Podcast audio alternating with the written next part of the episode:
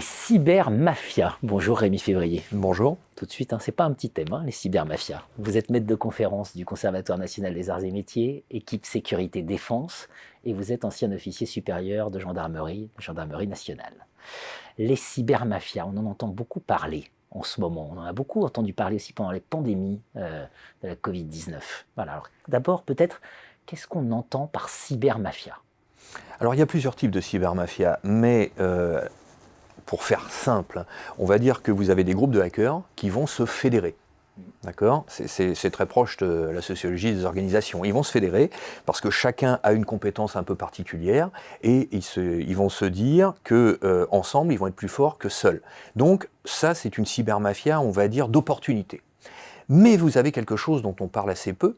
Vous avez des organisations criminelles qui, pour certaines, se sont reconverties dans le cybercrime. Pourquoi? Bah, Tout simplement parce que, euh, soyons, soyons clairs, hein, euh, il n'y a plus que les gens dotés d'une densité neuronale, somme toute assez modeste, hein, qui aujourd'hui braquent une supérette. Hmm. Euh, il est beaucoup plus intéressant, pécuniairement parlant, d'attaquer une organisation par des moyens cyber, surtout si on le fait depuis un pays étranger, puisque la coopération internationale a beaucoup, beaucoup de mal à se mettre en place. Donc, une organisation mafieuse, c'est extrêmement rationnel. Et en fait, le, comment le calcul, c'est comme dans n'importe quelle autre organisation, j'ai honte de le dire, mais c'est une réalité, entre le coût et les bénéfices. Le coût, c'est quoi? Embaucher des gens compétents, quelquefois des scientifiques peu scrupuleux, euh, quelquefois des hackers de génie, des petits jeunes qui euh, cherchent qu'à faire un peu d'argent. Euh, et donc, eh bien, c'est quelque chose qui va leur coûter un salaire pour une rémunération potentiellement colossale. Bien sûr. C'est la raison principale pour laquelle les mafias historiques se tournent vers euh, le cyber ah bah, la, raison principale, c'est avant tout le gain pécuniaire. Mais il y a aussi la volonté de bénéficier des nouvelles opportunités offertes justement par les nouvelles technologies. Vous avez deux cas de figure. Euh, alors d'abord, vous avez de plus en plus de clients potentiels. Euh, vous pouvez avoir une entreprise qui va payer une cybermafia pour essayer de détruire la réputation, voire même provoquer la faillite d'un concurrent. Vous avez aussi des attaques directes ou indirectes. Prenons le secteur bancaire, par exemple. Eh bien, imaginons qu'une cybermafia arrive à voler 200 000 comptes, euh, numéros de compte avec les mots de passe. D'accord? La banque devrait porter plainte. Est-ce qu'elle porte véritablement plainte? Ça reste à voir. Parce que le danger, contrairement à ce qu'on peut penser intuitivement, c'est pas qu'il y ait 200 000 clients qui soient alertés et qui quittent cette banque, la banque s'en remettra. C'est l'impact sur la capitalisation boursière.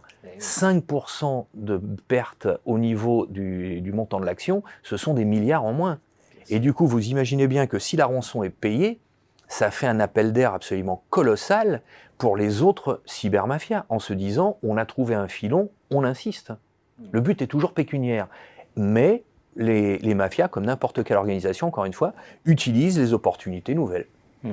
On est, euh, en termes d'objectifs, on, est, euh, on est dans une montée en puissance des, des cybermafias ah, Très clairement, oui. On, on l'a vu durant le Covid-19 on n'a jamais connu autant d'attaques, voire même, euh, et on, avait on a déjà eu l'occasion d'en parler, contre des centres de soins, contre des, laboratoires de recherche. Je vous rappelle que la première victime d'une cyberattaque, euh, ça, s'est passé en Allemagne il y a quelques semaines. Une personne qui, du fait d'un ransomware, ransomware envoyé dans l'hôpital où la personne était sous, euh, sous assistance respiratoire, il me semble, a dû faire l'objet d'un transfert. Malheureusement, le transfert a pris trop de temps, elle est morte. Donc on est dans une véritable explosion. Il est temps que les organisations publiques et privées s'en rendent compte et il me semble aussi que les chercheurs, et notamment euh, en sciences de gestion, s'approprient fortement le phénomène. Pas un sujet à côté, un sujet au cœur. Exactement. Merci Rémi Février. Merci.